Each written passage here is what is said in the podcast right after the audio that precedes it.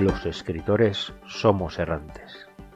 Deambulamos buscando rincones donde compartir nuestros textos, y muchas veces erramos en ese camino, acumulando textos en nuestros cajones. Incluso algunos erramos buscando el lugar perfecto para nuestras sesiones de escritura. Pero hay algo que en este eterno errar se mantiene siempre con nosotros, la palabra. Bienvenidos a la palabra errante.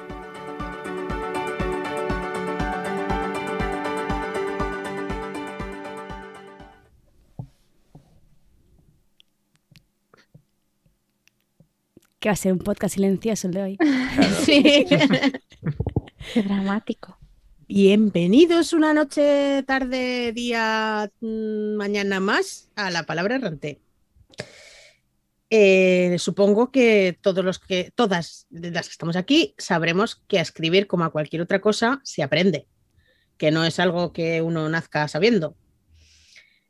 A pesar de que en otros países sí que existe enseñanza arreglada universitaria eh, de narrativa, en España no la había hasta hace bastante poco, que han aparecido algunos másters y algún curso de experto.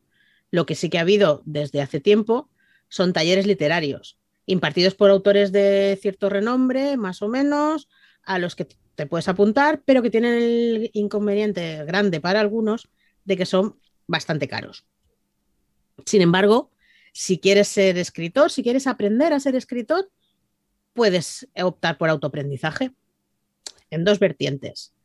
La primera es la que todo autor y autora del pasado ha utilizado para aprender a escribir toda la vida. Se basa en tres pilares fundamentales. Leer mucho, escribir mucho y analizar cómo otros autores hacen lo que hacen. La segunda es que otros hagan eso por ti. Es decir, utilizar manuales de escritura que te enseñen las técnicas del buen escritor. Para esto también tienes dos opciones.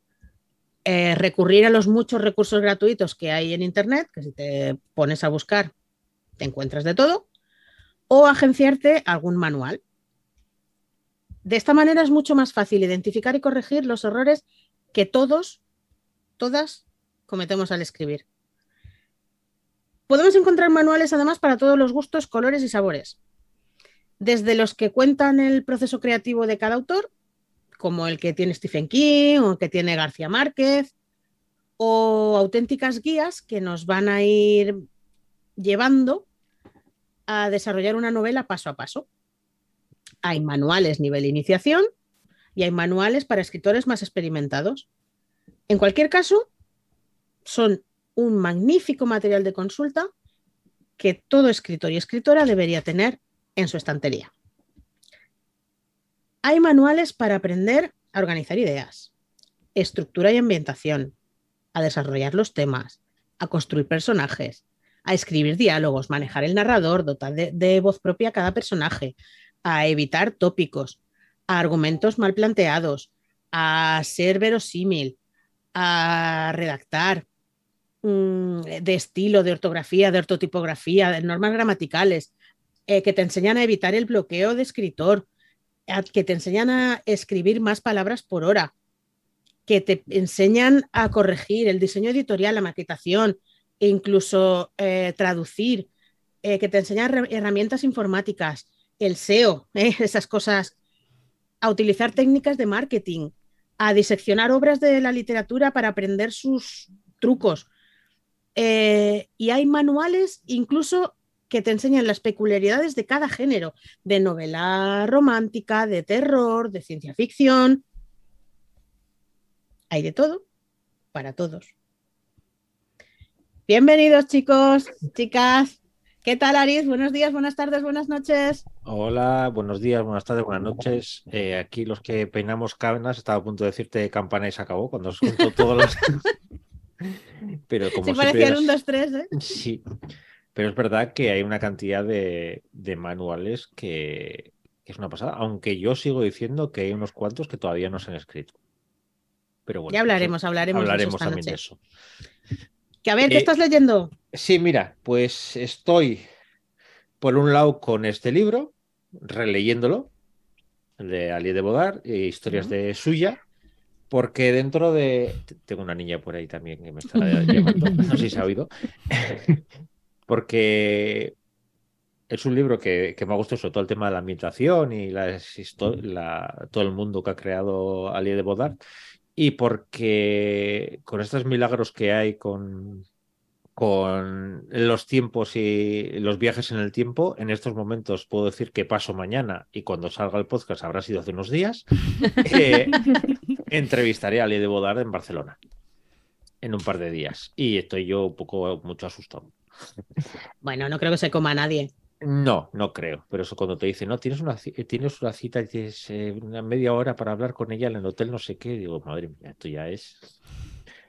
Y luego, Eh, aparte de eso, eh, he empezado con El Señor de los Jin de Jelly Clark, que también es un buen tochico. Y como me encantó la del el tranvía, la maldición del tranvía 015, y como me encanta cómo escribe Jelly Clark, pues estoy deseando avanzar más. Lo que pasa que entre todo lo que he tenido durante este mes y preparando la entrevista, pues no he avanzado mucho. Muy bien.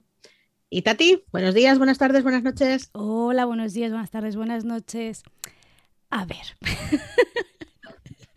Llevo tres capítulos diciendo, dos capítulos diciendo que me estoy leyendo Boulevard. Ahí sigo. Parece ¿vale? que se te hace bola, Se ¿eh? me está haciendo bola enorme. O sea, mira, pero ¿sabéis qué? Va muy bien para dormir. No, de verdad, de verdad. Antes de irme a dormir, las noches que no puedo dormir, me leo dos o tres capítulos y caigo frita. ¿Vale? O sea. Bueno, he llegado a la parte interesante, estaba bien, a, me- a medio libro, ¿vale? Eh, y está guay. El lunes, aquí en La Palabra Errante, hicimos el club de lectura de Una Educación Mortal. Yo como organizadora fui puntualmente, pero em, no me había acabado de leer el libro. Bueno, eso no se cuenta. Sí, aquí se cuentan todas las vergüenzas. Eh, así que estoy a punto de acabarme una educación mortal, pero dentro de poco voy a empezar esta, esta novelón, este novelón, que es El rastro del rayo de Rebecca Roan House, Ah, por, por un momento he dicho mío, ¿no? ¡Ay! que está, Mío todavía no. que está muy chulo porque está, bueno, un mundo de fantasía ambientado en eh, la una, una de las culturas eh, norteamericanas, ¿vale? Indígenas. Sí, la cultura navaja. navaja. Ah. Y, y, bueno, yo mitologías que no conozco, match perfecto, así que ya os contaré qué tal. Ya te Allá te pasaré te va- te va a una gustar trilogía, eh, la tribu del... Ya te lo pasaré, hermano Sol, hermana Luna, la tribu del lobo, Ya me lo pasé. sobre, sí, prehistoria indígena americana. Ah, mola. Muy chulo. Sí, en este caso, en esta novela lo que hace es justo lo contrario. Coge la eh, toda esa mitología, pero en un futuro distópico. Es Mm. un gran, una gran hecatombe en todo el mundo y, y mezcla ahí dioses y, que juegan con humanos y es muy divertida. Pues e- en esa estoy. Em, Espero que, espero que para el siguiente capítulo me lo haya empezado. Eh, yo te recomiendo que descartes lo que se te hace bola, ¿eh? Sí, lo más probable es que lo descarte. Porque me está quedando mucho tiempo de lectura, de lectura buena. Y salud.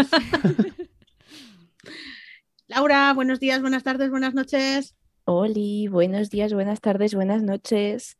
Pues yo voy a hacer como Tati. Llevo otras dos semanas sacando este libro, pero la primera vez era porque lo iba a empezar, la otra porque estaba a mitad y ahora estoy casi acabando, ¿eh? No me queda nada. Pero es que estoy muy cansada y por las noches me quedo dormida. O sea, no es porque me esté aburriendo, ni porque sea para, para evitar el insomnio, es que estoy tan cansada que me quedo sobada a- al instante. O sea, hay algunas noches que se me cae el libro en la cara. Y luego en los audiolibros estoy con la segunda parte, se va a ver mal, pero bueno, la segunda parte de, en español, la trilogía del asesino de brujas. En inglés es, eh, no me acuerdo del nombre, pero The bueno, Killer of. Witch, ¿no? No, algo de No una tiene nada que ver. No, no se No. parecían nada. Ah, era. Serpent and Dove. Entonces, en inglés la segunda parte es Blood and Honey.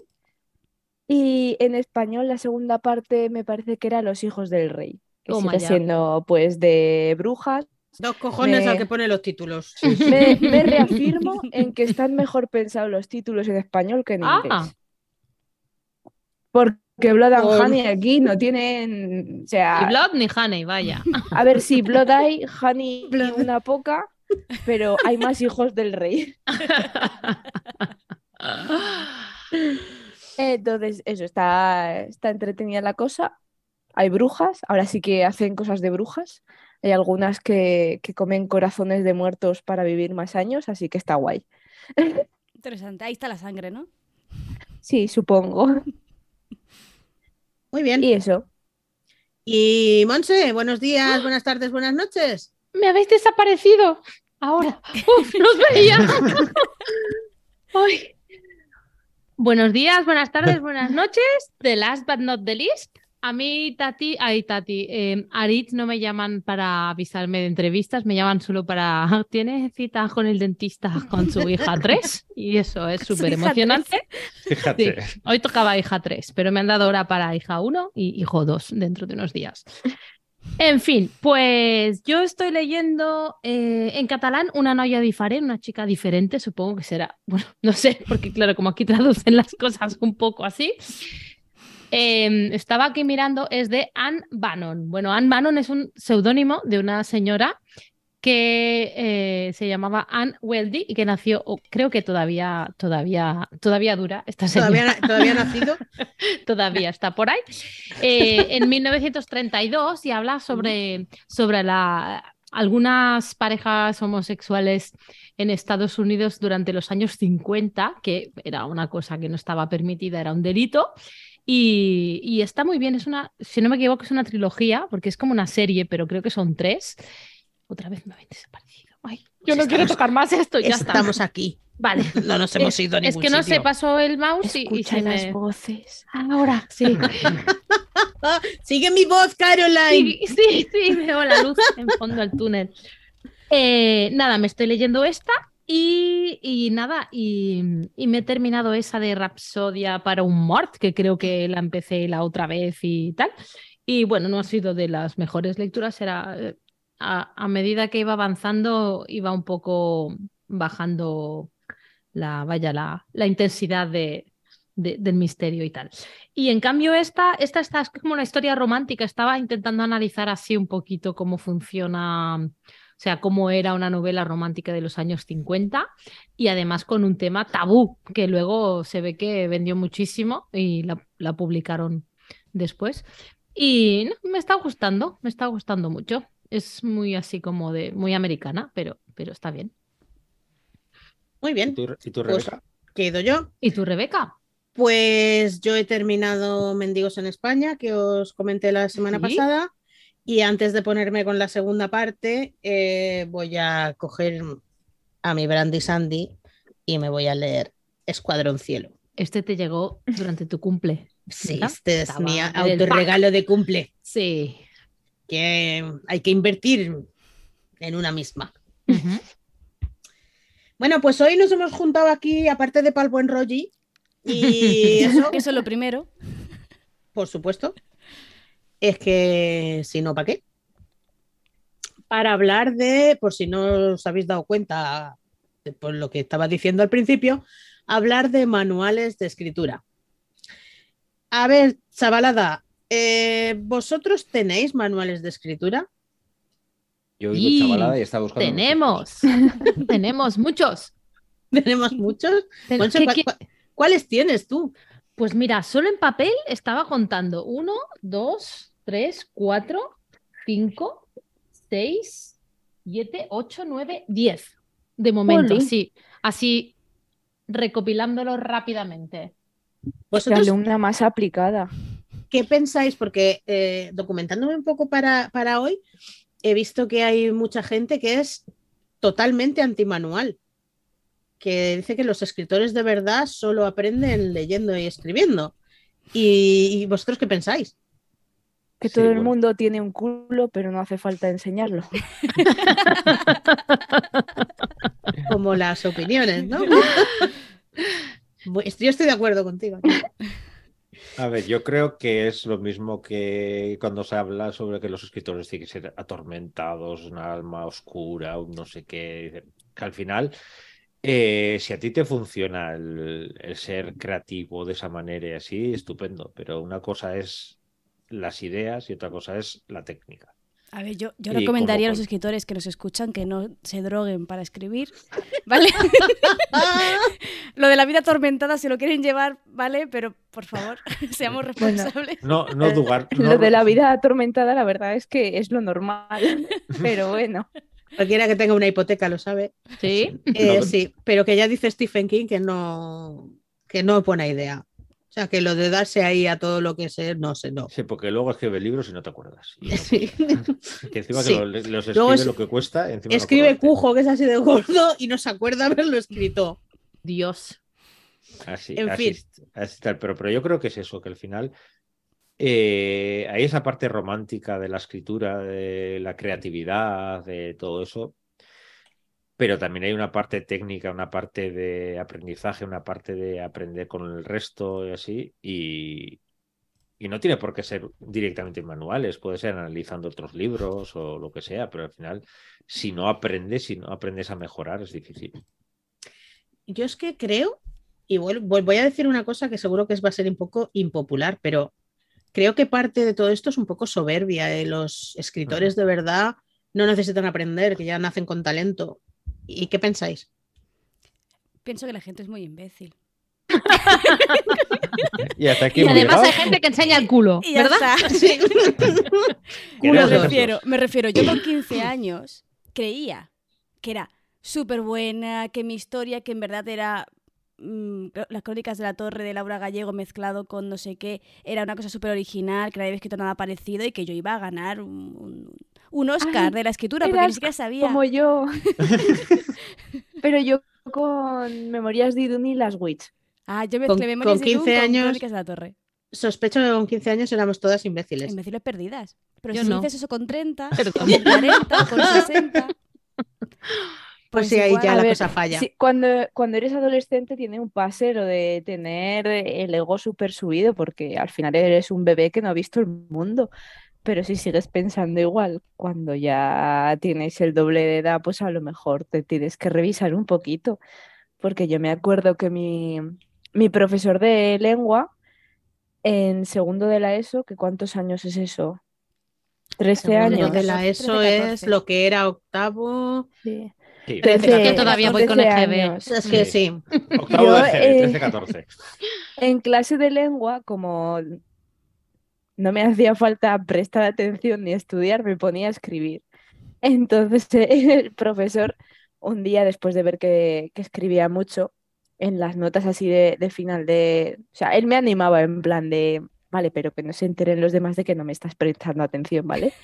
O sea, me sacas buenas notas igualmente, me importa un pito lo que hagas, pero discretito. Mientras no me hagas caricaturas, haz lo que quieras, ¿no?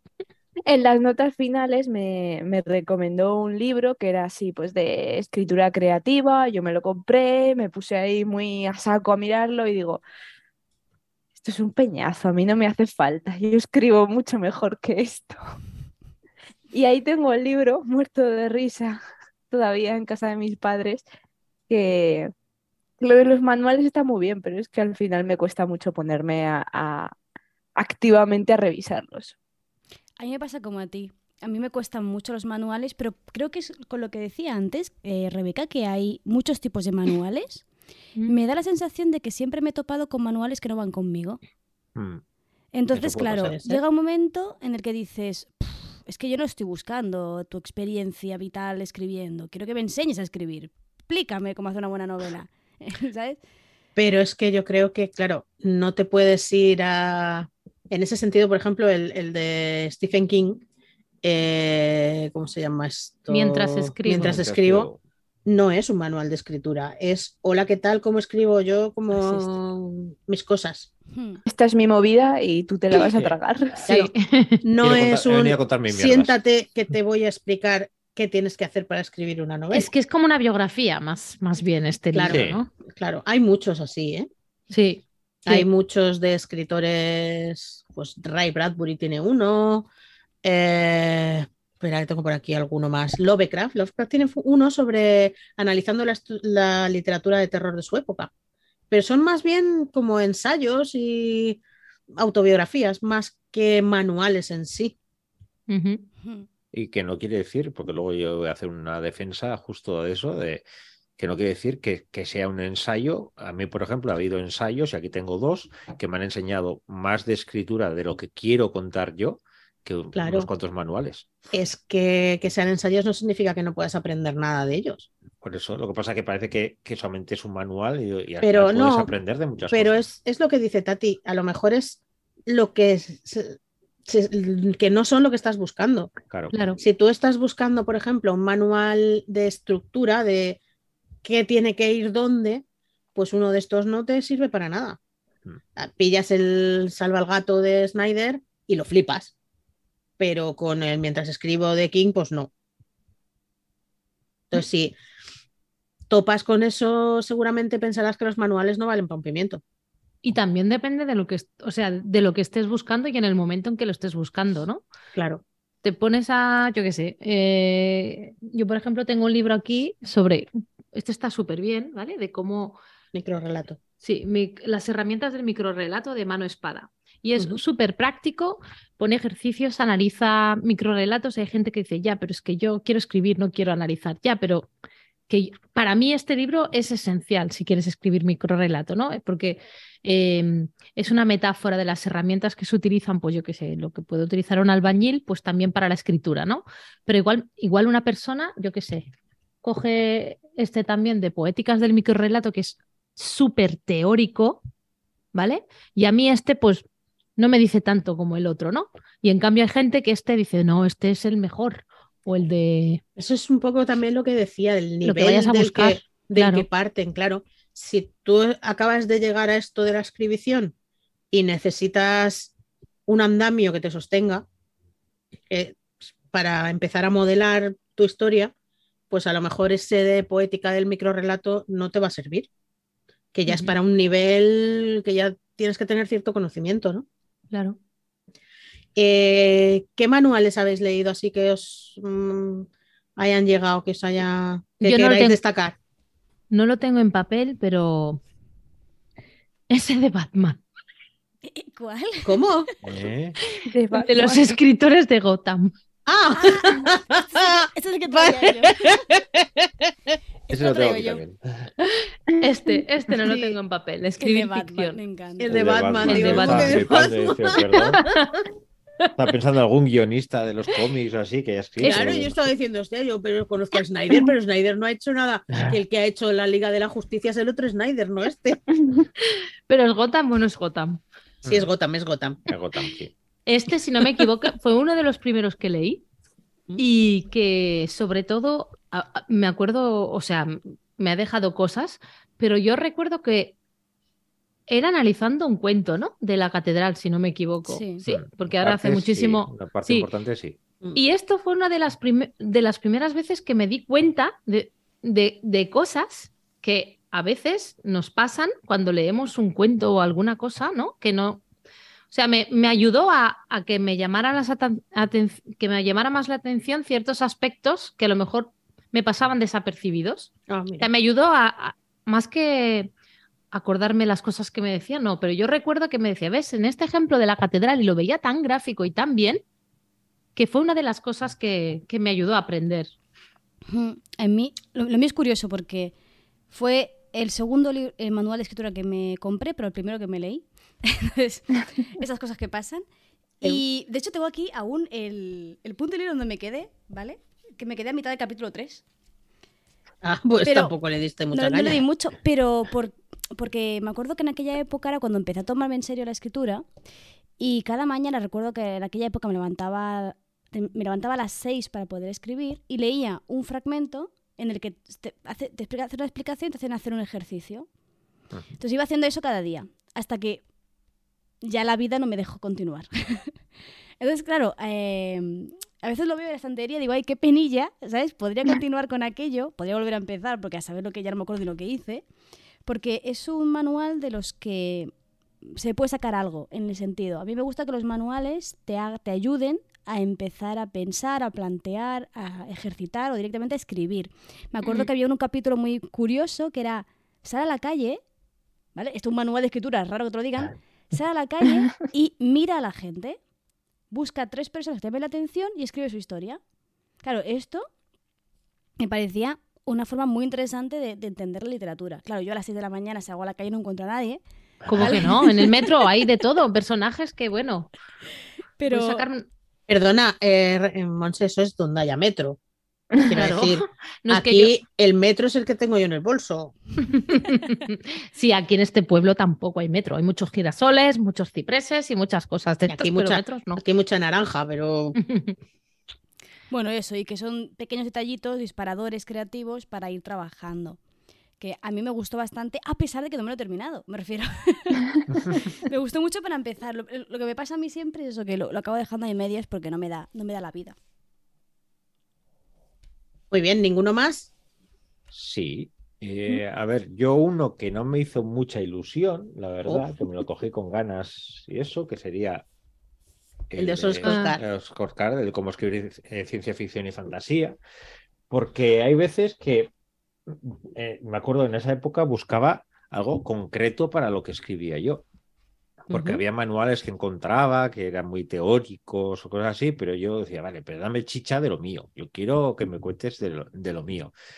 Y, y la verdad es que no, me costaba encontrar. Y cuando estaba el de Scott Card y así, dije, mira, voy a, por mucho que el señor, eh, el señor, eh, dije, pues me lo regalaron y lo leí y me esperaba otra cosa. Me- está bien, pero me esperaba otra cosa. El- sé cómo escribir ciencia ficción. Es verdad que el título es bastante grandilocuente, es como decir, tú lees esto y vas a escribir ciencia ficción fantasía que te mueres. Me quedé como. Eh, ¿Has mm, meh. leído mucho de Scott Card? Eh, no. No. Es que a lo mejor no es el. No, por eso. Por eso, pero, pero era más que nada. Aparte del juego de Ender y la serie de Bean y la serie de El Genocida y, y los de los Hijos de la Tierra, creo que se llama la otra. Desde que se dio a la mormonería, Sí, y, y eso me pasó, eso, y me quedé como, mm, porque es como, por fin me parecía que podía poder encontrar a alguien que hablaba de género y hablaba de escritura de género, porque pues, habla de escritura en general, y tengo la sensación de que hay veces que nos tenemos que meter más en, en profundidad, decir, es que no todo se escribe igual. claro. Y, y claro, y no, no pues, para mí no, por mucho que es verdad que hay técnicas que sirven para todos o lo que sea, luego hay herramientas que, es- que depende que, que escribas, es muy diferente.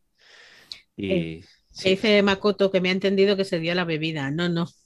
A la, mor- a la mormonería. sí, eso no es una marca de, de whisky. No, No, no, no es No. un whisky, no. Ojalá y fuera un whisky. Sí, sí, la, la cabeza acaba peor que con el whisky. Pero, Pues- y- pero sí quería traer otro que me encantó, que es cortito y además es una compi que estuvo por aquí, que es Ah. eh, Pesadillas de estilo que produce en Urticaria, del M. Mateo. Y, y de verdad, estos los recomiendo. Me imagino que ha- hablaremos también de los trucos para, para como es el de Gabriela Campbell. 70 70 trucos. trucos. 70 trucos. Pues... Pues hicimos un programa. sí, Sí. pues eh, Ese, este, ese, ese.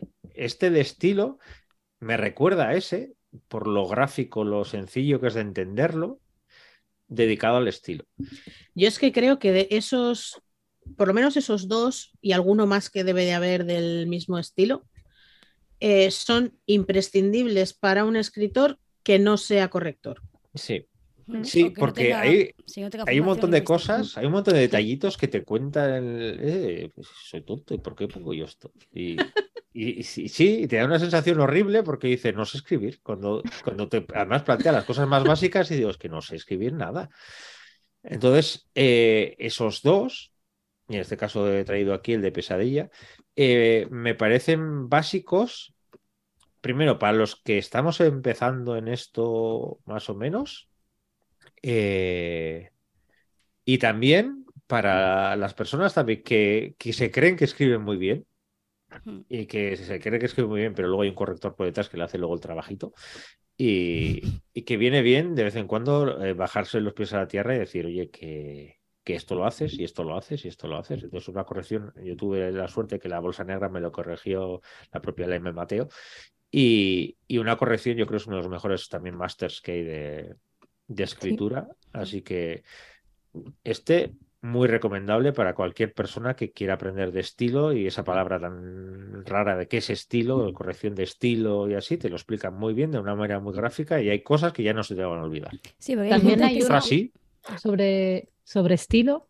em, ah, em, em, ah, ¿De cuatro quién? palabras. Tiene el título. Eugenio, no sé qué, estilo nuevo, estilo viejo o algo así.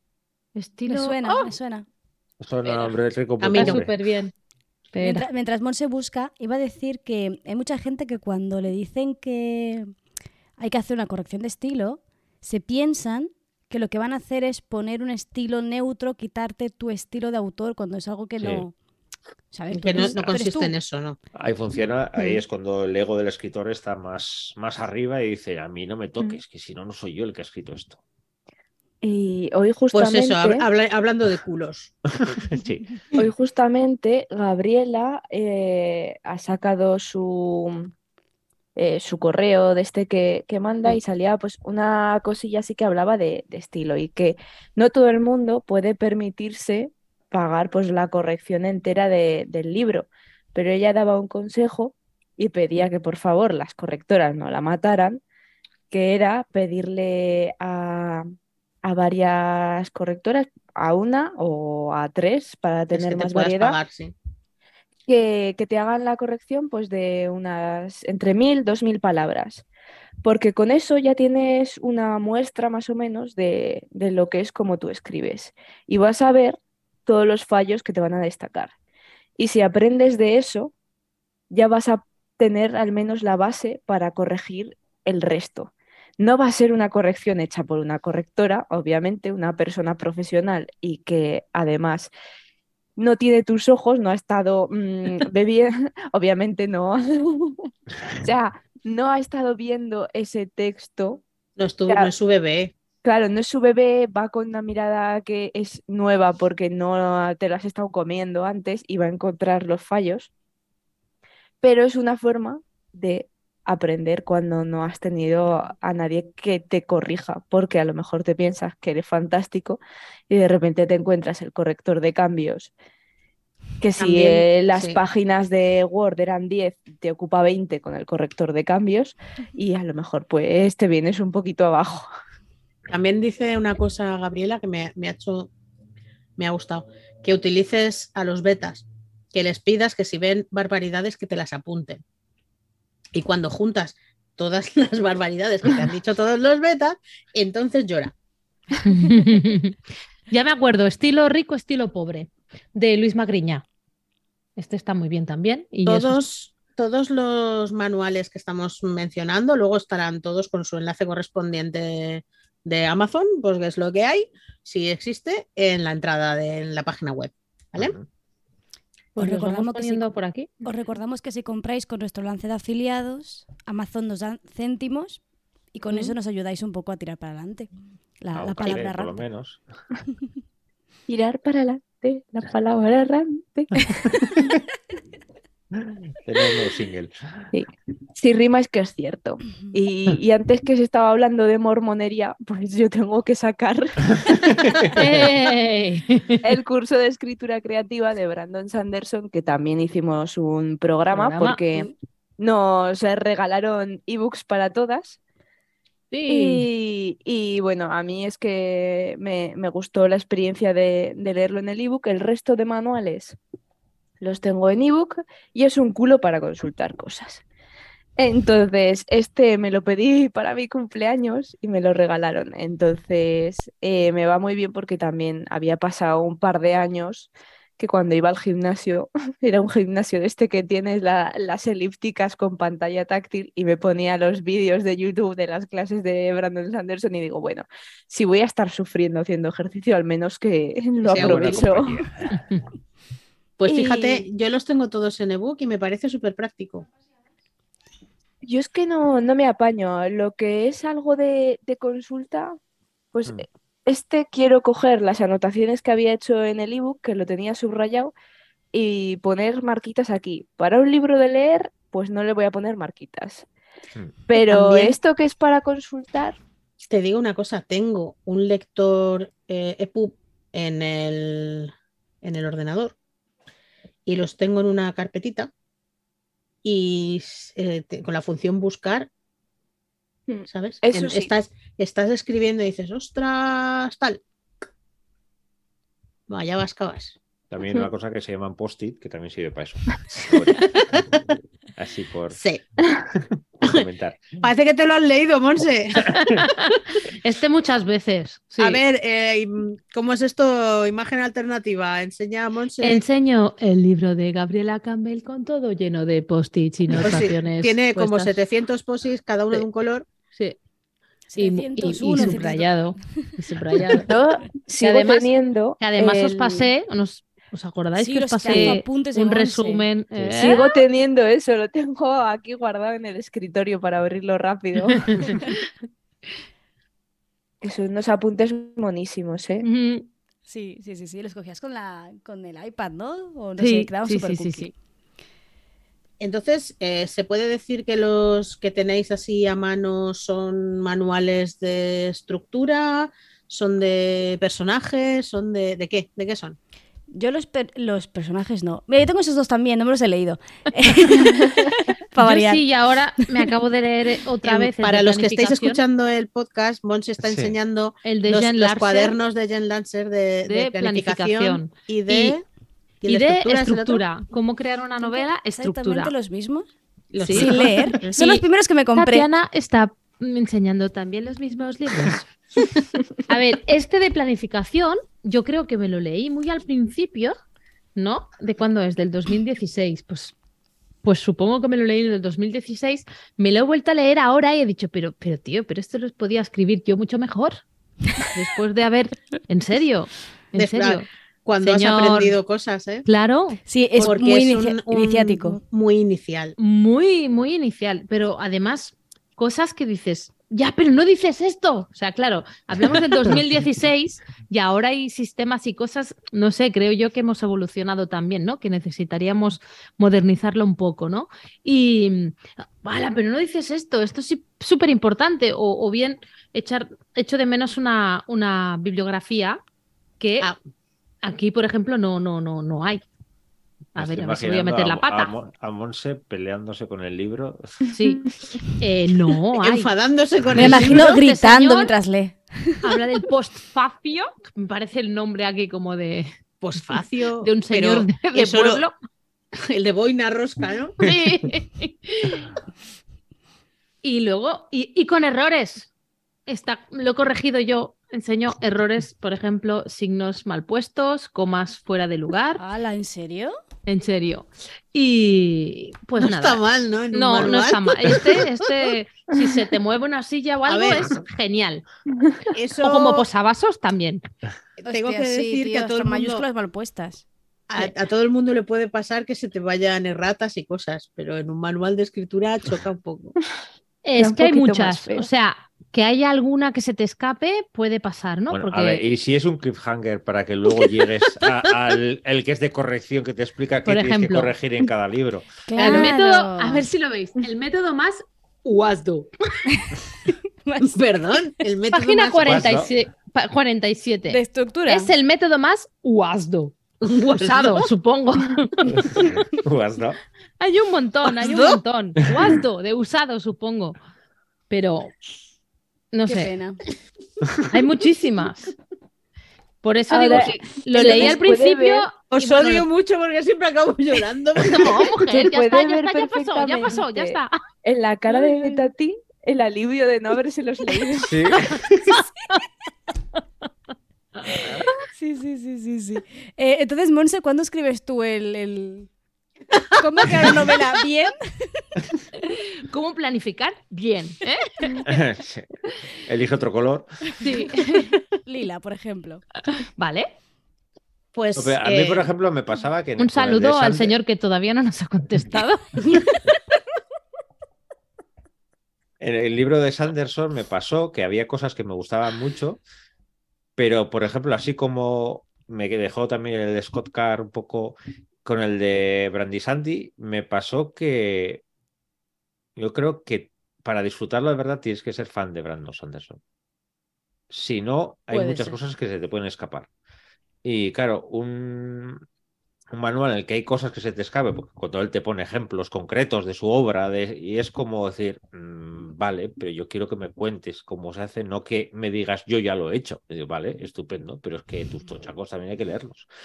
No, pero también hay una cosa que creo que tiene bastante chula y es que pone ejemplos de temas así de trama o de construir personajes y tal con películas, porque al Sí, eso final es más sí. fácil haber visto una Eso sí, película lo que que a lo pasa que mejor hay eso, pero que luego siempre va a caer, que es lógico también, que al muchas final referencias, sí. yo estoy hablando de lo mío, entonces claro, si no has leído ni el archivo de las tormentas ni así, dices, "Mm, vale, Eh, pero pasa lo mismo también con otras referencias, ¿eh? pero que me dio la sensación esa que para disfrutarlo de manera plena tienes que leer a Sanderson. Puede ser, sí. Porque sí, pero es lo que hemos comentado, que a lo mejor eh, es más mezcla de base y también es señor contándote su movida. Sí. Hmm. Sí, es esa mezcla que, que a ver, eh, hay cosas que me gustan. El de, el de Stephen King me gusta, pero eso me gusta como historia, me gusta lo que cuenta, pero, pero no lo considero un manual de escritura. Sí, un manual de yo soy, yo soy Stephen King. ¿Monse? Uno que me, que me gustó mucho y que también ponía muchos ejemplos y que además te partes, el de cómo no escribir una novela de Sandra, Ay, que se ve un- uno que dispara a un gato. Ah, sí. Es como no escribir una Eh, novela de Sandra, espera porque me ha, me ha abierto Sandra Google. Newman. Sandra Newman, pero creo que hay otro autor además, pero no lo, Sí. no lo veo eh, mm, no sé quién, Mittelmark, sí lo tengo Vale, aquí apuntado. vale. Pues eso, es, esta no sé si la habéis leído, pero está muy no, bien. lo tengo, lo tengo Y- para leerlo, y- pero Y dices, mm, está vale, en, clave, pues en clave de es humor. en clave de humor. Y justo te dice al revés, ¿no? Si quieres hacer esto, mm, o sea, si quieres conseguir, yo qué sé, eh, aburrir a tu público y tal, tienes que hacer esto. Y dices, ostras, es verdad. O sea, sí, sí, está muy bien. Está, me mola mucho. Yo es que de manuales de escritura, perdón, he, he leído muchísimos porque siempre mientras estoy leyendo un libro, de, un libro de ficción, normalmente siempre leo un libro de no ficción, pues de, escri- de escritura, que es lo que más me gusta a mí, ¿no? Por eso leo muchos y a lo mejor me estoy... Te la picha un lío también con, con tantos. Eso pasa, a veces te pasas de, Sí. Sí, de aprender. Sí. Yo lo que me, me he dado cuenta leyendo el- varios manuales de estos, he leído el de la línea de tiempos de Snyder, el de Salva al Gato, el de... Ay, es que no sé cómo se llama ahora, espera, estoy buscando... eh, bueno, aparte del del guion de McKee y, y el de Sanderson que hicimos aquí, esto, el de Gotham también, sí, ese. El, el viaje del escritor de Vogler. Mm, me he dado cuenta que al final cada uno te plantea sus estructuras y al final todo es lo mismo. Sí, sí. Sí, porque cada uno lo llama de una manera, pero al final volvemos a la estructura en tres, en tres actos de Aristóteles. A mí por eso... Ah, perdón, Monse. Pero a mí por eso, una de las, de las manuales que más me han servido y que más he releído es la rutina de, de Alicia. Que Alicia te plantea una- la estructura más clásica de todas. Te dice, Mm. domina esta estructura. ¿ves? Monse los tiene todos, tío. Clinton. ¿Vale? Me parece el. Klingon, reto en de-. Klingon. El reto de hoy va a ser decir uno que Monse no tenga en la mesa. Y a ver, yo, el de Alicia, cada vez que empiezo a planificar una nueva novela, vuelvo a ella. Ya, ya, ya lo tengo fichado, ya sé dónde está, pero, por ejemplo, hay uno de los puntos que más me... ah, Obviamente, la estructura, ¿vale? Del viaje de la heroína, con todos sus puntos de giro, en qué porcentaje tiene que aparecer más o menos para que salga bien, que eso es algo que dentro de lo que cabe lo puedes encontrar en cualquier página web, ¿no? Pero Mm. está muy bien explicado.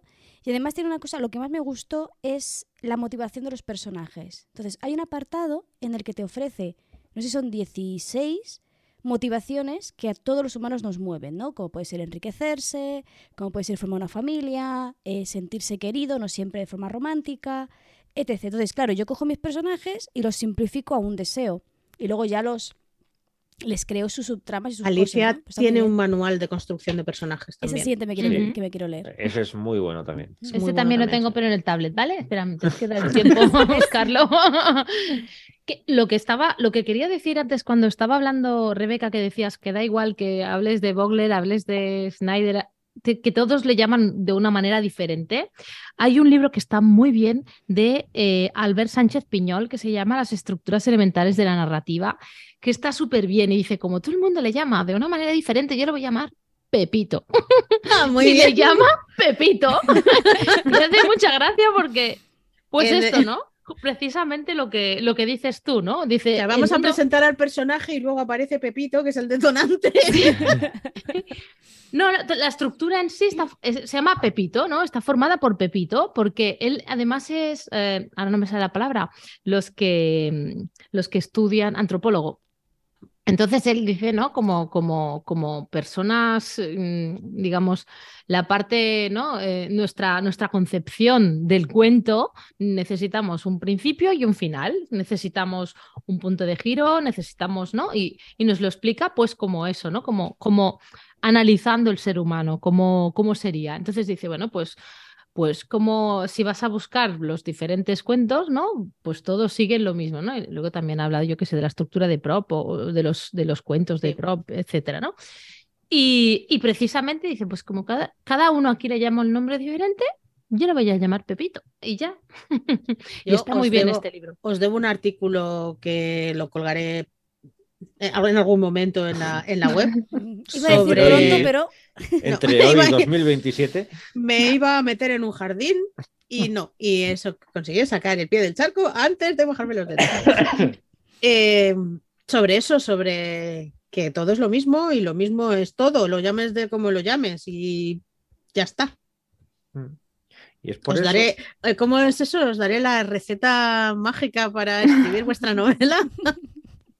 Y, y es por eso, y un poco también por lo que dice Monse, que ella va intercalando ficción con no ficción, en su caso en manuales así, por lo que yo también quiero hacer un canto a los ensayos. Porque. No, no voy a cantar. No te faltaba eso. Estamos de sequía por aquí, por el norte, pero tampoco quiero que cause grandes, grandes estragos. Eh, porque me ha ocurrido ya dos veces, con dos ensayos que tengo aquí, que estaba buscando algo, no para, no para por información, por documentación, sino porque hay algo de la, de la historia que estaba montando, la estructura que estaba montando, que no me cuadraba, y la respuesta no la ha tenido en manual, la ha tenido en un ensayo. El primero ocurrió con este, Infestación, de Erika Couto Ferreira, que estaba estructurando el proyecto que estoy haciendo ahora. Y era una casa, se puede decir una casa encantada también, en parte, no es exactamente casa encantada, pero es esa estructura, pero me daba cuenta que, me, que se me quedaba vacío, se me quedaba como cartón piedra. Y me estaba todo el rato pidiendo eh, crítica social, me, esta- me pedía y no sabía por qué, y yo me resistía y decía, es que no entiendo por qué, no, yo quiero contar una historia así, yo no quiero meterme en estos jardines, yo quiero contar una historia de, de terror. Y llegó a mis manos este libro, y de repente te hace un análisis de las casas encantadas y de los cuentos góticos desde el siglo XVIII hasta el siglo XX, y, y de repente te plantea y dice, coño, pues que esto es lo que estoy haciendo yo. Es que la Casa Encantada es simplemente un escenario donde estás contando una historia con una crítica, con una razón, con una filosofía, que no es que yo esté contando la Casa Encantada, sino que al final es el lugar donde ocurre y la representación de algo que quería contar. Y cuando empecé a leer eso y darme cuenta de todos los ejemplos que daba, y yo, tonto de mí, me pegaba contra una pared para no reconocerlo, y mira que aparece Shirley Jackson aquí, y yo soy adorador de Shirley Jackson, pero decía, no, yo no quiero eso. Y cuando me di cuenta de que eh, todas esas historias de casas encantadas estaban contando tantas cosas diferentes, entonces fue cuando dije, es que es eso, es que yo estoy buscando contar esa historia. Replanteé todo, metí esa otra trama y encajó. Y hay veces cuando dices, ostras, es que no es un manual, pero sí es un manual, porque al final te está explicando cómo han funcionado los relatos, desde cuentos en relatos, desde el relato de la habitación pintada, de, del papel pintado de amarillo, eh, hasta historias más conocidas, incluso por películas como Rebeca, por ejemplo, que es súper conocida, o, Shirley Jackson, pero también Poe, te, aparecen muchísimos personajes, muchísimos escritores, y te cuenta su historia y te cuenta cómo va variando esa sensación de la casa encantada, y ahí viene el peso de las generaciones, viene el peso de muchísimas cosas que yo me estaba negando porque yo quería contar una casa de una mujer que había ahí debajo una un poco extraña y ya está. Y, y- y todas esas capas a veces las aprendes con, con, Claro. con gente que analiza historias, no Claro. solamente que te dice cómo escribir, sino decir, no, no, esto ya se ha escrito, yo te lo voy a analizar para que tú aprendas de eso. Es que eso y es un, esa es una manera maravillosa de aprender. es un poco lo que yo decía al principio. Lo puedes hacer tú con- papándote todo lo que, lo que encuentres y analizándolo, o puedes recurrir a gente que ya lo ha hecho. Claro. Mm. Y Y, a- y a, aprender. y a mí me gusta hacer las dos cosas. A mí me gusta, ya sabéis que Mm. yo soy obsesivo cuando me gusta un libro, leerlo, releerlo, releerlo, analizarlo, mirarlo, apuntar cosas y, y- y estructuras. Y... Pero es eso, pero cuando tienes un buen análisis de alguien, antes hablábamos de Alicia Perejil, Alicia Perejil hace unos análisis maravillosos Maravillosos. eh, aprendes muchísimo de escritura. Y hay veces, lo que decías tú, Tatiana, en, en la de escribir ficción, la de la, la- la de Batman, en esa, hay, por ejemplo, es, hace eso, está analizando ese cuento con más cosas, hace más ejercicios y eso, pero ese análisis de cuento te sirve para eso, para caer en muchísimas cosas que de manera teórica a veces no- se nos hace bola leerlo, Mm. pero si hay una persona que te dice esto es por esto, por esto y por esto, dices, coño, ahora lo entiendo. Claro. Y hay veces que, que descartamos eso como diciendo, no, ya, ya, no, pero tiene que ser un libro súper teórico, ya, pero es que igual no es ni el momento de ser teórico, ni yo busco ser teórico, sino igual lo que quiero yo es buscar algo más práctico. Y además hay muchas cosas que, que te pueden funcionar de modo general para cualquier historia. Y luego hay otras, pues por ejemplo, lo que contaba Aritz, te va a funcionar para el género de terror y casas encantadas, pero a lo mejor si lo que quieres escribir es escribir romántica, vas a tener que fijarte en otras cosas distintas. Claro. Claro. Porque ahora se me viene a la mente que no es ni ensayo ni es manual, solamente es un artículo el que escribió eh, Libertad Delgado, Liber- Libélula, para la primera convocatoria que hizo Literap de, de Romántica. Hizo eh, un artículo de cómo, qué es la romántica y cómo escribir romántica, un poco en la línea de cómo no escribir una novela, pues diciendo, pues mira, este es Penosio, es el protagonista, no deberías tener a un protagonista como Penosio. Y, Claro. y al final eh, también se puede coger un poco eso, ¿no? Los artículos como si fueran una píldora de, de aprendizaje que a, lo mejor no tienes por qué meterte entre pecho y espalda un manual, sino ir directamente pues a algo que vayas a necesitar. Claro, claro. A mí es que en géneros así eh, que hablas de actualidad o de pues, más o menos la época en que vivimos, tienes que estar muy, muy en lo que está pasando. No puedes escribir un libro de romántica, por ejemplo, igual que se escribía en los años 70, porque el, no, el público ya no es así. Bueno, es Con que no- portada de señor de pecho descubierto. y no es o solo de eso, que no puedes hablar señora de Facebook de- ahora. O sea, no Mm. puedes decir que los chavales hablan por Facebook, se envían zumbidos Por por, 20. por- ¿Sabes? Claro. Abrió el Messenger y Sí. Para escribir infantil y juvenil, pues decir, oh, colega, debuten, colega, como el señor Barnes. Chachi Piruli. Me lo espero vampiro, Uy. ¿no? También. Sí. Ahora pasa- sí que habéis desaparecido, ¿eh? no, Monse, te vemos. Has desaparecido tú. Sí. No, vosotros. O sea, se ha quedado la pantalla en blanco y lugo Eh, Esto es como cuando una niña se pierde en el súper y dice, he perdido a mis padres, ¿no? Igual. Son, mis padres han escondido detrás de un abrigo. Eh, ¿Qué os iba a preguntar? ¿A qué le dais importancia en un manual?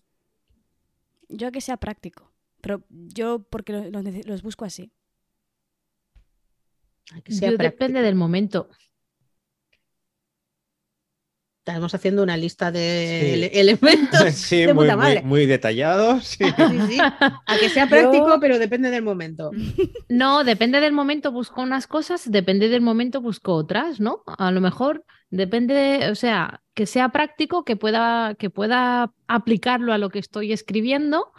em, o, o bien, por ejemplo, últimamente estoy leyendo eh, bastantes, bastantes tampoco son tantos, pero bueno, algunos manuales específicamente, yo qué sé, el de romántica, para analizar cómo es una novela romántica, porque a lo mejor he leído, no es un género que lea yo mucho, pero, pero me gustaría. Espera un amigo, ¿vale? yo te entiendo, yo te entiendo. Sí, pues esto, por ejemplo, la estructura, la estructura de la novela romántica, ¿no? Y luego me leo, pues, eh, otro libro, pues yo qué sé, sobre, sobre el género negro, ¿vale? Y a partir de aquí, pues ver, ¿realmente son tan diferentes entre ellos? ¿O hay cosas que son iguales, ¿sabes? Y eh, así, como, no sé, como información así general, lo que me apetece más en ese momento y, y que pueda utilizarlo yo. No sé, a lo mejor pongo yo, que sé, un poco de romanticismo en una novela negra. Mm. Eso. Pues la mezcla de géneros es muy, muy Mm, mm. normal. Sí, hoy en día cada vez más. Claro. Yo sí busco, un poco unido a lo que dice Monse, que sean específicos. Sí. Me Ah. refiero, eh, tengo la sensación con los manuales de escritura que, que se cumple perfecto eso de que quien mucho abarca, poco aprieta. Porque tengo la sensación de que quieren meter muchísimas cosas y al final se quedan generalidades que dices, eh, lo he leído aquí, aquí, aquí, aquí y aquí, lo mismo. Es que En no cambio, se puede escribir dice- una novela en una sola novela. Sí. Entonces, yo normalmente cuando pone cómo escribir, eh, yo suelo ponerme un poco alerta, decir, eh, a ver, ¿cómo escribir qué? Yo hasta ahora lo que he leído, he leído muchos manuales de estructura general y he leído algunos centrados, no voy a decir en qué género, pero en, en algún género, en algunos, No sabemos, no nos imaginamos. algunos, varios, no varios, es que varios. Sí. Y os puedo decir que mm, las diferencias entre general y concreto son cero Cero. pelotero, Mm. Depende, de lo, de lo que pende. Sí, eso siempre. Eh, pero me refiero, depende cómo esté planteado el, el libro. Me refiero, si, si Bien, tú bien, a lo mejor corrijo, en los que yo he leído, las Vale, diferencias vale. son Sí, cero. sí, sí, sí, sí. A ver, una cosa es cuando coges cómo escribir un libro de terror y, y hablas de generalidades de terror. Lo Pues empiezas presentando al personaje, Claro, el personaje, luego la estructura, el viaje del héroe, cual. dices, entonces para mí ese no es un libro para escribir terror, es un libro para escribir. Luego te puede dar algún detalle de terror, pero es un libro para escribir. Para mí un libro para escribir terror, por ejemplo, tiene que ser específico, que te hable de herramientas de, de clímax, de herramientas de crear Tensión, tensión, sí. crear ciertas cosas relacionadas al género que me, que me estás ofreciendo. Específicas. Por eso me gusta eso a mí mucho el de, el de Snyder, porque te dice, en tal sitio, en tal porcentaje de... Él está es- específicamente hablando de guiones, lo puedes extrapolar a novelas perfectamente. Aunque hay una, una versión de Jessica Brody, que es eh, el Save the Cat, Hmm. eh, para novelistas. Pero bueno, te dicen, en tal porcentaje de la escritura estaría bien que muriera alguien. En tal porcentaje de la novela eh, tiene que haber una pérdida. Mm, no sé qué. El mm, protagonista intenta enfrentarse a lo que le pasa, pero le sale mal. Eso es lo que busca un novel cuando está escribiendo una novela. Novel. Novel. Ah. Eh, Estamos hoy con un, azucarillo. Sí, pero, pero luego cuando buscas eso, pero luego hay partes que le- te quieres especializar en un género en concreto. Ujú. Y, y el idioma que utiliza, las, los giros, las formas que utiliza, no tiene por qué ser igual. Una cosa es que la estructura general sea el viaje del héroe o lo que sea, pero otra cosa es que luego las herramientas que utilices para ese género concreto pueden ser muy diferentes.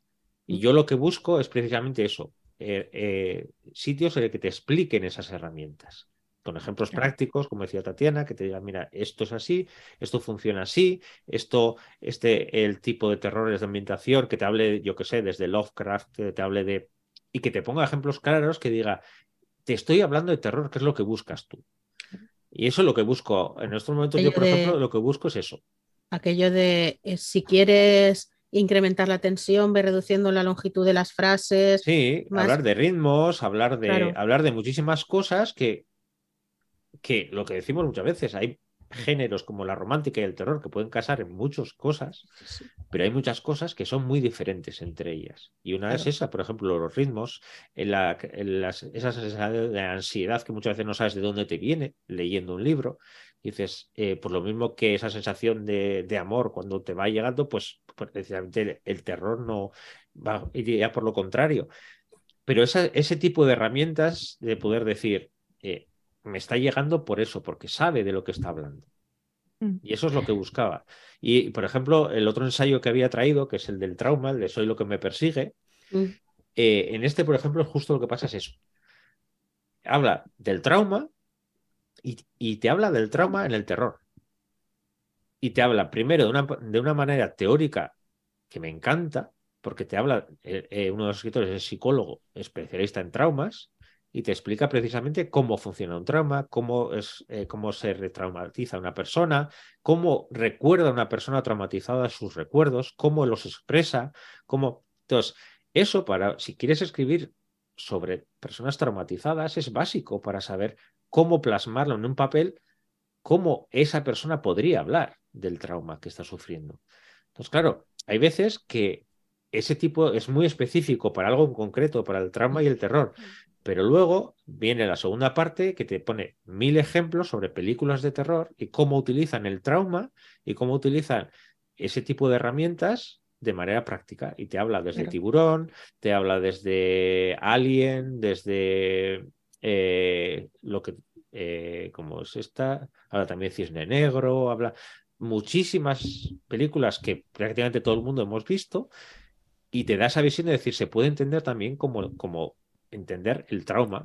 Incluso la propia psicosis te habla y como la propia casa de psicosis es parte en la mente de, eso. No es por casualidad que el sótano es lo escondido. Eh, entonces te habla de muchísimas cosas que cuando tú quieres escribir terror dices, pues igual no quiero contar un trauma. Pero sí hay herramientas, sí hay cosas, sí hay gestos, sí hay que puedo adaptarla a mi historia.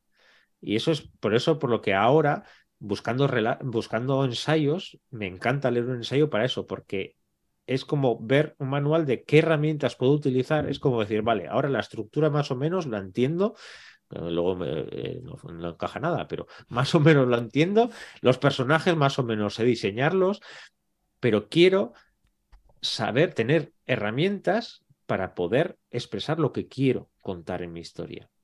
Y eso... eso, hay veces que no los tienes en manuales y los tienes en otras cosas. Claro, eso es una de las cosas que echo yo de menos de algunos géneros en concreto, que no hay guías para que te vayan llevando de la manita. Mm. Que tampoco es que escriban la novela por ti, que no se trata de eso, pero se trata de desvelarte todos esos truquis. Mm.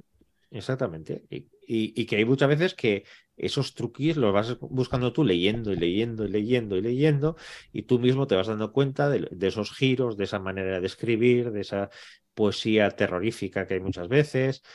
Esas cosas también la aprendes leyendo, no solamente leyendo manuales, leyendo el género que quieres escribir. Por lo mismo que si quieres escribir en romántica, es verdad que la, la romántica ha cambiado mucho de, de hace siglos a ahora. Pero si tienes, por ejemplo, un, un, buen ensayo que te habla sobre las Bronte, sobre... te puede servir para darte cuenta cómo utilizaban el idioma, cómo utilizaban ciertas cosas, te puede servir luego para que con esa visión lo adaptes a las novelas románticas de hoy en día y veas cómo hay cosas que han cambiado, hay otras que, que funcionan y, y al final tú también poder hacerte tu propio corta y pega y decir, pues esto me gusta de esto, esto me gusta de esto y esto me gusta de esto y al final aprender a escribir tu género. Claro. Relacionado con el tema de los traumas que decía antes Aritz, eh, yo creo que es que la escritura no tiene que quedarse solo en la vertiente lingüística. Me refiero, hay muchas veces que tenemos que nutrirnos de otras disciplinas y creo que la psicología es precisamente una de la que podemos, deberíamos, más que podemos, eh, beber bastante.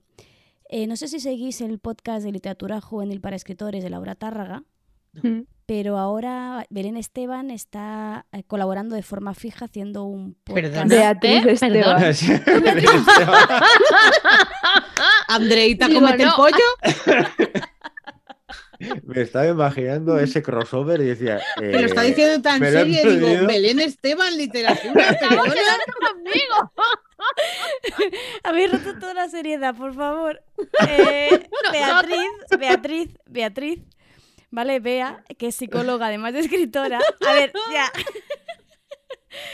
Está haciendo un, un capítulo mensual sobre psicología eh, de los personajes. Entonces te Claro, es coge que Peter Pan, creo que es el primero, y te analiza eh, la psicología detrás de, de Peter Pan, detrás de Wendy, de los niños perdidos, distintas teorías alrededor de los personajes y qué es el síndrome de Peter Pan que existe. Dice.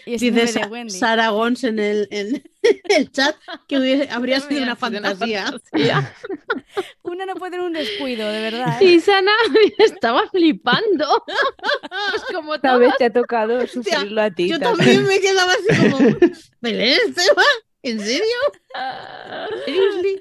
Bueno, todo esto para deciros que, Con que- mucha marcha. que es lo que dice, que lo dice Aritz, en verdad. O sea, eh, no solo tenemos que leer manuales de escritura, a veces tenemos que nutrirnos de otras cosas, ¿no? Claro. Ahora, por ejemplo, que yo estoy co- escribiendo una ficción histórica, pues bueno, pues me he estado leyendo varios tratados de la época sobre tal rey o tal cosa, que no tiene nada que ver con escritura, pero que lo necesitas para crear tu mundo de... Pero es que, a ver, la época, la sociedad moldea a los personajes. No va a querer lo mismo un caballero del siglo XVII que un esclavo en Atenas, que un Jedi de la Guerra de las Galaxias. Sus objetivos, sus deseos más primarios van a ser diferentes. Y, y tú que hablabas ahora de psicología, eh, qué mejor, eh, con lo que te gusta, por ejemplo, la mitología, cuántos estudios han hecho sobre psicología y mitología, de cómo los deseos, cómo los anhelos, cómo los terrores, los miedos y todo eso se plasmaban, los- Sí. los más básicos se plasmaban en los mitos. Sí. Al final, el leer mitología también puede servir para, para eso, para cómo plasmar de manera práctica miedos, deseos, eh, Es que venganzas. no se nos tiene que olvidar que escribimos sobre personas. Son personas. Las creamos, les damos un pasado, un futuro, una... les hacemos perrerías, pero son personas. Quiero decir, em, yo estoy hasta las narices de leer novelas de ciencia ficción donde el soldadito de turno con 18 años masacra al contrario en la guerra y, se va tan tranquilo. y se va tan pancho a tomarse unas cervezas con los colegas. Pues a lo mejor es un psicópata. Pues a lo mejor mm, puede Sí, ser pero que son en en el futuro estará la cosa muy jodida, también os aviso. Mira, justamente el, el viernes pasado traje a mi, a mi canal de Twitch, a mi podcast, a Jennifer Moraz, que no sé si la conocéis, Sí. que ha escrito Querida Muerte. em, y precisamente sus personajes están muy rotos, ¿vale? O sea, esos personajes, es, precisamente le- lo que le dije es que son tan humanos que dices, es que es- no, no voy a encontrar nunca en ningún otro libro ese personaje parecido a ese, porque son muy particulares. Y creo que eso requiere mucha empatía, por un lado, Mm. y después mucha documentación. Sí, y mucho trabajo, meter capas y capas del personaje. Mm. Claro. Eh, hablando de lo que decían, justo cuando he estado haciendo lo de la salud mental, que estaba hablando con, con distintos autores, y, y hablábamos de eso, de cómo se nos olvida muchas veces la parte psicológica de los autores. Decimos, sí, le gusta comer esto, le gusta no sé qué, le gusta no sé cuánto, digo, pero de repente se, plan- se, se planta ante una muerte traumática y dice, pues bueno, ¿qué hay para comer? Y dice, "Mm, perdón. Hola, Yo- que vengo a yo- rescatarte de una mazmorra y he decapitado a 27 para llegar aquí y salimos y vais los cadáveres sin cabeza y mm, Mm. pues ya está, pues no pasa nada. Yo, yo, por ejemplo, eh, más de una vez he puesto el mismo ejemplo de Harry Potter y, y Hogwarts. Dices, primero, eh, ahí pasa de todo y se van de vacaciones otra vez y ya luego vuelven y ya está. Segundo, no- los padres son no unos sociópatas o quieren matar a sus hijos. o quieren matar a sus hijos y no saben cómo, y dicen, mira, Ese lo mandamos a la escuela a ver si muere. Ese Harry Potter que, se le, que es como Jessica Fletcher, que se le muere todo el mundo alrededor. Y está ahí, mm, voy a matar a Horrocruxes. Mm. Y, y es eso, y, y tiene un, un, el- un momento traumático cuando matan al otro, aparece además el, el que no puede ser nombrado y no sé qué, y dice, bueno, fundido a negro, vamos de vacaciones. Vamos a ver, tiene, tiene, tiene ese personaje, tiene la hostia. Es un niño, un niño que no ha tenido figura paterna ni materna porque lo han criado unos tíos que le, no le han dado nada de cariño. Y ya te tiene que salir medio raro ya. Pero no, parece que es normal. Ya ahí mal. Y llegas y establece una relación paterno-filial con el director y luego descubre que tiene un amigo de sus padres que es su padrino que muere y no pasa nada, el director muere y no pasa nada. eh, ese chiquillo, que es un niño, un niño, tenía que estar de la olla. Pero, pero de la olla haciendo cruciatus ahí a todo el mundo, hombre. Sí, por eso entonces Sí. me da la sensación eso que hay muchas veces que se nos olvida esa parte por el bien de no, tiene que haber acción, acción. Pero ¿cómo? ¿Cómo Chat, voy a chat, meterle? chat. Sa- Sí. eh, Sara, Rebeca, eh, Sara te está invitando a hacer una parodia de Harry Potter, por favor. Yo me voy a quedar, esa parte sí, pero me voy a quedar con el comentario de Makoto Sí, que dice que a Jessica Fletcher no le invitaría a una merienda por si la muerte es ella. Pobre, Yo lo- veo ahora, que ha, eso- ahora que ha muerto la pobre actriz. Sí, pero yo sigo que estando con Makoto es una Sí, sí. medida muy sensata. Sí. Pero, pero es eso, y, y se nos olvida esa parte. Entonces, eh, manuales de escritura, por ejemplo, con psicología, Mm. eh, me parecería interesantísimo el Mm, analizar lo, que- lo que decías tú, analizar, como te decía, sí, Peter Pan y, y- y analizar personajes y analizar eh, hechos o cómo plasmar ciertas, ciertas sensaciones, ciertos miedos, ciertos, cómo plasmarlo en palabras, parece fácil, pero es súper complicado. Mira, Eh, eh, a mí Scott Carr no es un, un autor que me guste mucho, porque, bueno, cosas que ya he comentado antes. Pero el juego de Ender, ¿lo habéis leído? No, pero he visto la peli. vale. Ah, vamos a ver.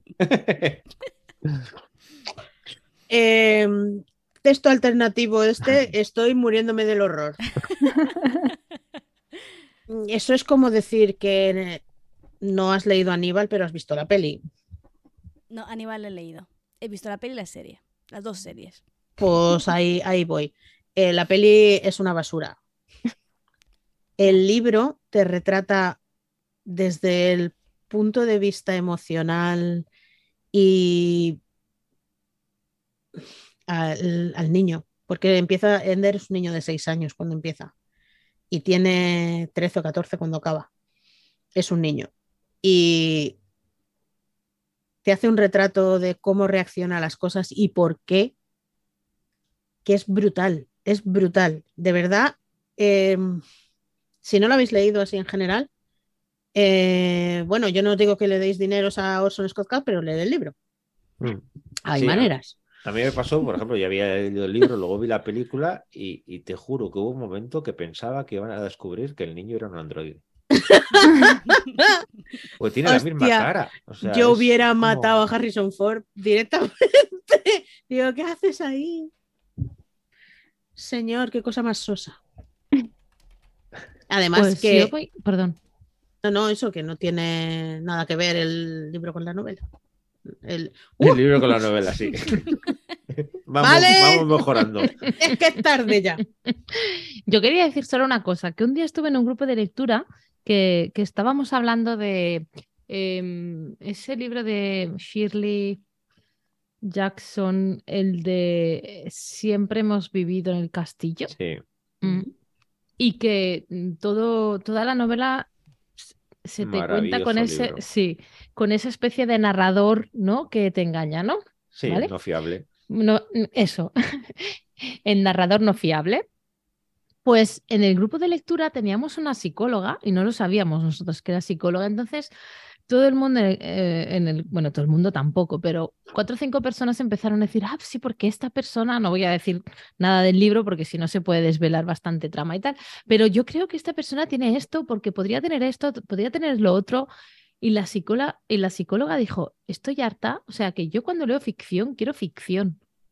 No psicoanalizar a los personajes. No todos tienen que tener un trauma. O sea, algunos No. sí, otros no, pero no, No, todos tienen que tener una enfermedad. em, o sea, gozad de la lectura sin tener que especificar si esto es un síntoma de esto, si esto es un síntoma no, de no. otro. Pero es que no estamos hablando de eso. Eh, estamos hablando de que las reacciones de los personajes sean creíbles, sean humanas.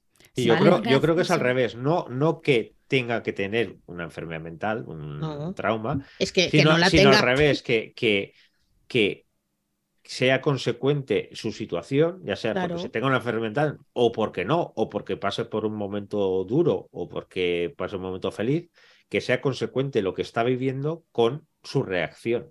Vale, pues yo qué sé, hay, hay gente, ¿no? Vale, porque este tío está, o sea, un- uno que se carga mucha es que está loco y luego le hacen un análisis eh, eh, eh, antes de, para ver si es capaz de, de, yo qué sé, ha- hablo de Dahmer, ¿no? Y no lo consideraron loco, lo consideraron pues una persona Es que nos- perfectamente consciente de lo que estaba haciendo. es un que psicópata. Perdona, perdona, Monse, que, Es que- los psicópatas son perfectamente conscientes de lo que Sí, hacen. sí, sí, sí, no, no, no, me refiero que hay gente que dice, no, porque este tío lo hacía porque estaba loco, no, pues este tío lo Es y lo de loco y no loco, todas. a esto le podemos dedicar otro programa, pero lo de loco Yo y le no dedico loco un es mes, una cosa. perdona. Sí.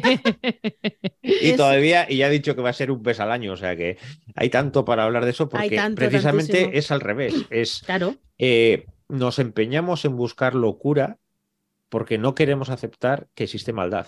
Eso es lo que quiero decir Entonces, yo. es mucho más cómodo como ser humano el pensar que esta persona ha hecho eso porque está loco, porque Sí, el claro. estar loco ya es Y no un es gran responsable. cajón donde se puede Mm. meter eh, a, a Es cualquier como cuando persona. llamas a alguien, es un monstruo. Eh, No, eh, es un No. ser humano Mm. y, y ha hecho cosas malas, asúmelo. Por eso, entonces Sí, pasa sí. eso, que al final lo que conseguimos es que ponemos la etiqueta de loco a todo lo malo.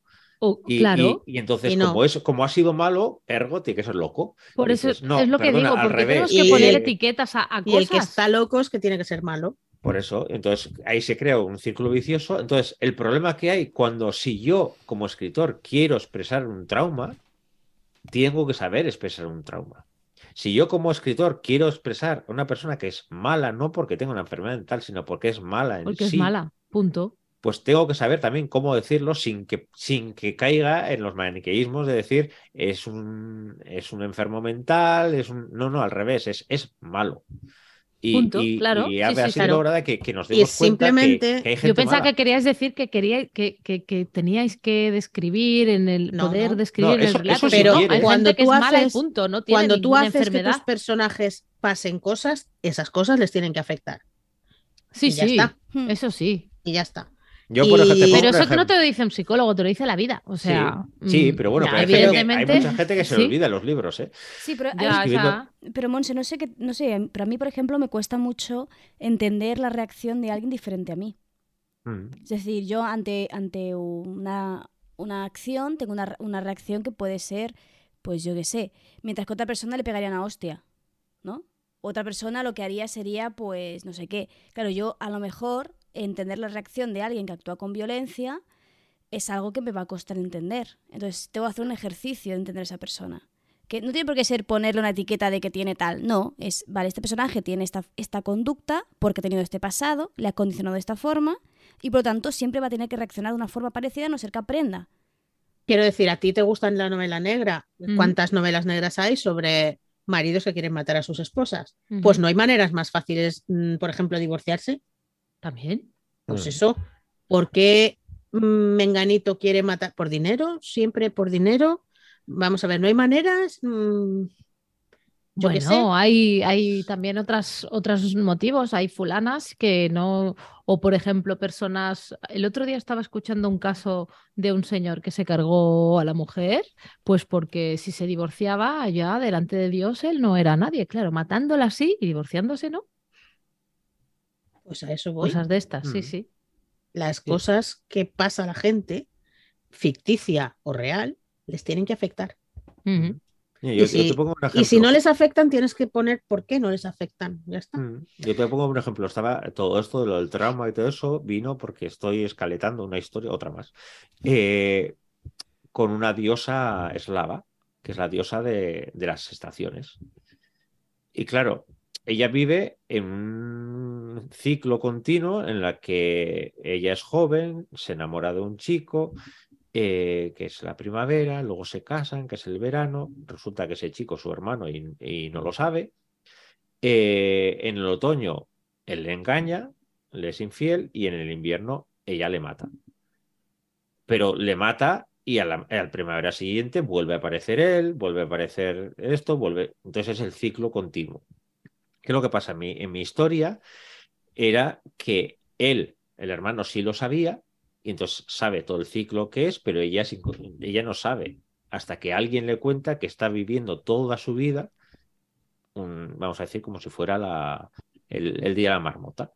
Entonces, cuando tú te das cuenta que todo el mundo ha jugado contigo durante siglos, que simplemente por las cosechas o lo que sea, que, que han jugado contigo y te cuentan así, dices, es toda tu vida va a ser así, salvo que tú hagas algo, no puede ser que te levantes y dices, bueno, pues sí, pues voy a cambiar.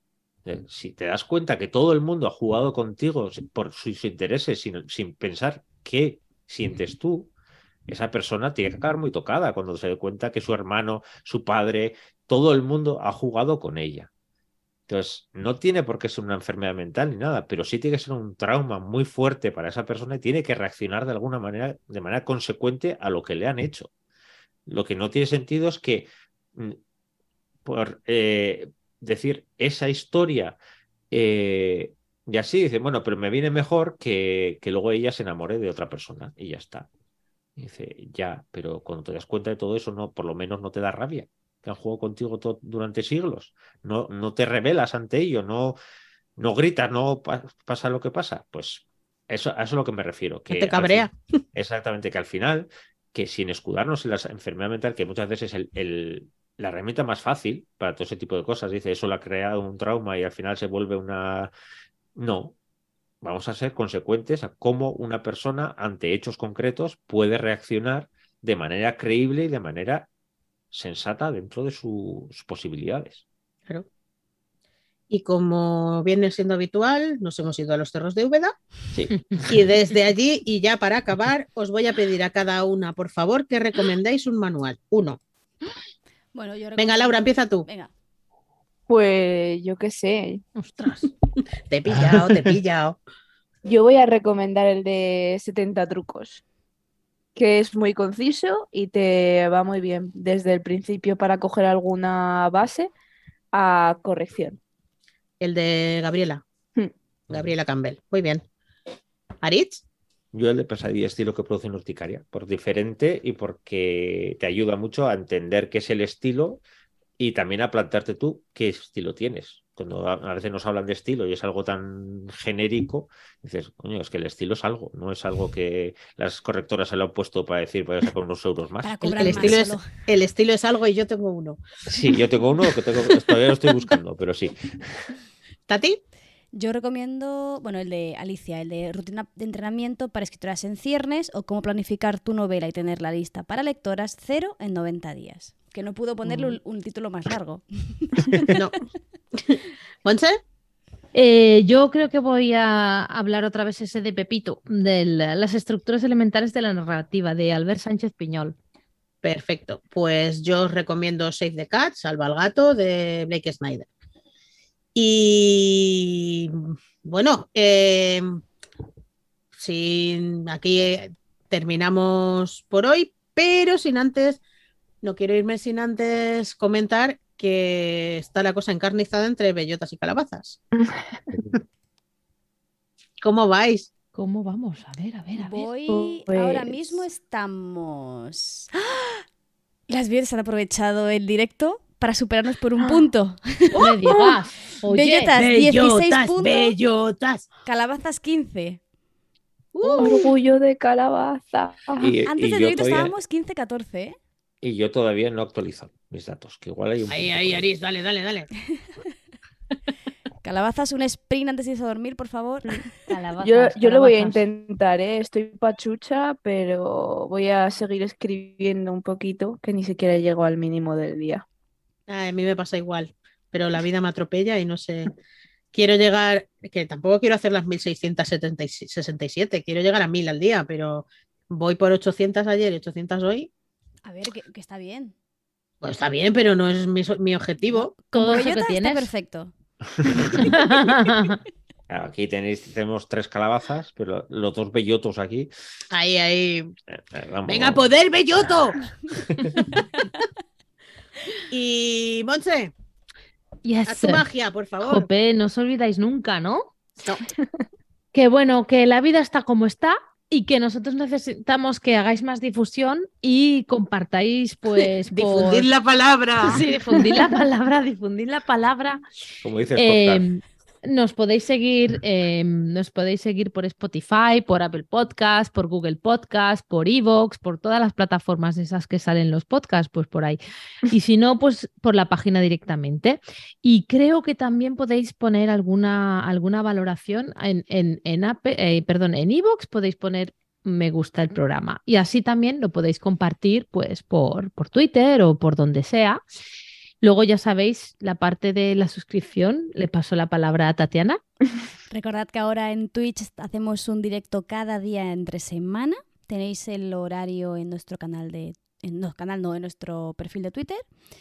Y que si queréis aprovechar los directos productivos sin que os salte el anuncio, que suele ser muy molesto, eh, con la suscripción Prime gratuita os, os libráis de ellos. Y va muy bien en noviembre, la verdad.